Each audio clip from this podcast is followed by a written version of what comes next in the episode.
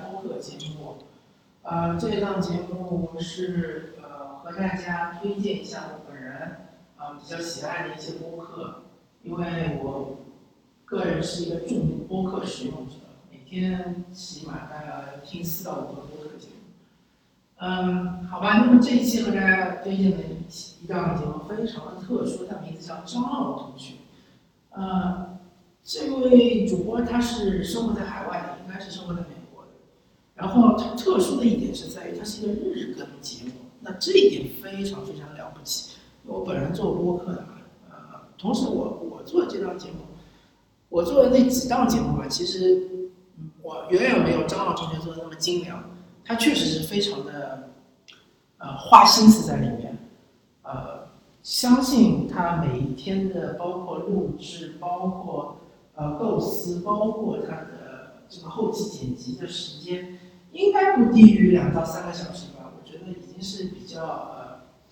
乐观的一种估计了吧，是比较保守的一种估计了吧？那他其实日更确实非常了不起啊，当然他的双休日是不更的。那他这个情况就有点像是一些美国的一些节目，我比较熟悉的，比如像呃那个呃这个体育类的 NBA 啊，不是不是，就是呃主要是讲那个 NBA、NFL 和嗯 MLB 啊，包括是呃 UFC 的这个节目叫 First Take，对吧？呃，如果大家呃比较听那个呃篮球比较多的话，就知道美国洋溢嘛，First Take，啊，这个节目就是呃日更，而且是周末不更新啊，除了周末之外，还包括像是呃说美国政治的，呃这个呃 C N 的华盛顿 DC，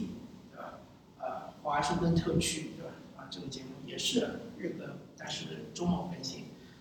啊，但是这些节目大家要知道，他们都是有一个非常庞大的团队，而且他们其实是电视节目，它只是后期把它转制成为一个音频的 podcast 播客，但是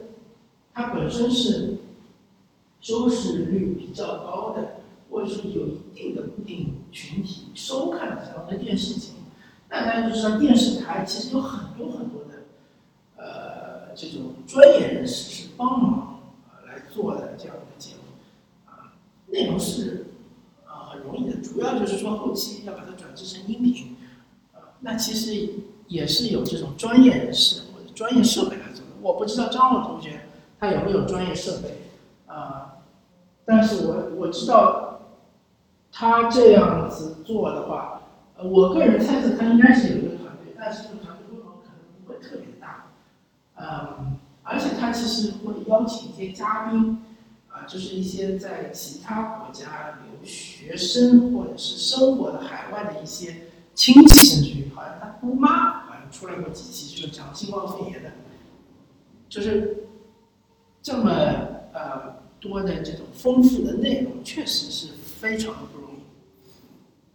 那么他这个节目说了半天，呃，吹了半天，他主要讲的是什么内容？其实就是新闻，就是我之前推荐过一个节目叫《新闻酸菜馆》，大家都呃如果没听过的话，可以听一下前几期节目。那它其实是《新闻酸菜馆》日更版，对吧？《新闻酸菜馆》它是一个周更节目，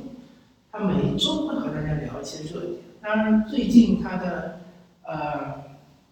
它的呃《新闻酸菜馆》它的这个路线有点改变，它可能只聊一到两个热点。原来他呃每周会聊好几个热点，那么张傲同学他每天会聊好几个热点，他每每一期节目都长十几分钟，但大家不要小看这十几分钟，因为这十几分钟其实也是心血也是非常大的，而且呃呃录制包录制时间包括他的前期、后期啊这些时间其实也是。也也也挺费周折的，是吧？而且每一天不停更的，一直都是，确实啊，非常的不容易。那他的新闻呢？啊，主要是一些国际新闻，因为他本人是生活在所以他对于国内的一些呃当然他也可以关注微博、微信、朋友圈之类的，但是他这个可能不是第一手资料，所以呢，呃，他涉及的国内的新闻会比较少一点，但是国际新闻会比较多一点，特别是美国啊，或者是欧洲啊一些呃之类的这样的新闻，呃，当然，他的新闻也是转转述的，对吧？但也不是说呃第一手资料，但是他的转述一般是比较权威的一些。啊，杂志也好，是报纸也好，对吧？或者是一些他自自己个人的一些知识也好，呃，其实这个节目我基本上每天都会关心，因为他关注，因为他花的时间也不多嘛，啊，呃，也可以听一下，就是这个海外华人对于这些事件的一些看法，对吧？它其实是一种表达，好吧？那么大家有兴趣就去关注一下张傲同学。而且他还有个微信公众号，里面也有很多一些文章，也是他自己就是花了很多心思写出来的。那个，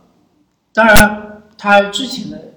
这个职业可能和记者是有关的，或者说是和媒体是有关的。啊，这也就是他为什么能够做出这么精良的节目，以及他能够写出那么好的文章。呃，同时他还能保持这么大的热情来日更，确实是，呃，在我们看来是不得不说佩服，的？好吧，那么感谢大家收听这一期的最爱播客节目，我是主持人莱克，我们下期再见，拜拜。